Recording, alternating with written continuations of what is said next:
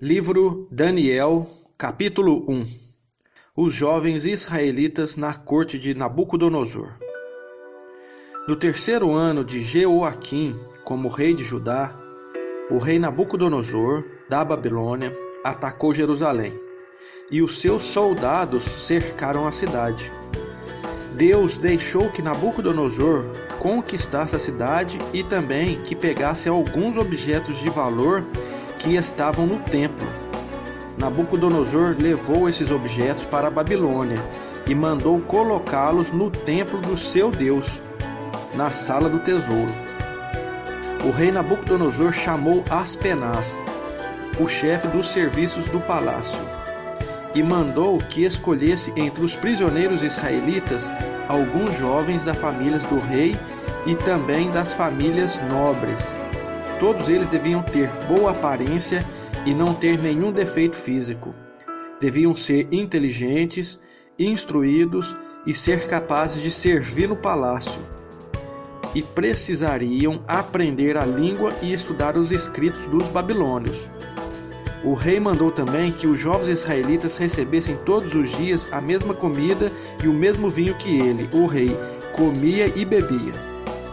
Depois de três anos de preparo, esses jovens deviam começar o serviço no palácio. Entre os que foram escolhidos estavam Daniel, Ananias, Misael e Azarias, todos da tribo de Judá. Aspenaz lhe deu outros nomes, isto é, Beltesazar, Sadraque, Mesaque e Abidnego. Daniel resolveu que não iria ficar impuro por comer a comida e beber o vinho que o rei dava. Por isso, foi pedir a Aspenaz que o ajudasse a cumprir o que havia resolvido. Deus fez com que Aspenaz fosse bondoso com Daniel e tivesse boa vontade para com ele. Mas Aspenaz tinha medo do rei e por isso disse a Daniel: Foi o rei, o meu senhor, quem resolveu o que vocês devem comer e beber. Se ele notar que vocês estão menos fortes e sadios do que os outros jovens, ele será capaz de me matar e vocês serão os culpados. Aí Daniel foi falar com o guarda a quem Aspenaz havia encarregado de cuidar dele, de Ananias, de Misael e de Azarias. Daniel disse a ele: Quero pedir que o Senhor faça uma experiência com a gente. Durante dez dias Dê-lhe somente legumes para comer e água para beber. No fim dos dez dias, faça uma comparação entre nós e os jovens que comem a comida do rei. Então, dependendo de como estivermos, o Senhor fará com a gente o que quiser. O guarda concordou e durante dez dias fez a experiência com eles.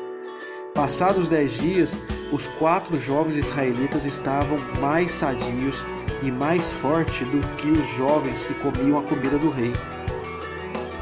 Aí o guarda tirou a comida e o vinho que deviam ser servidos aos quatro jovens e só lhe dava legumes para comer.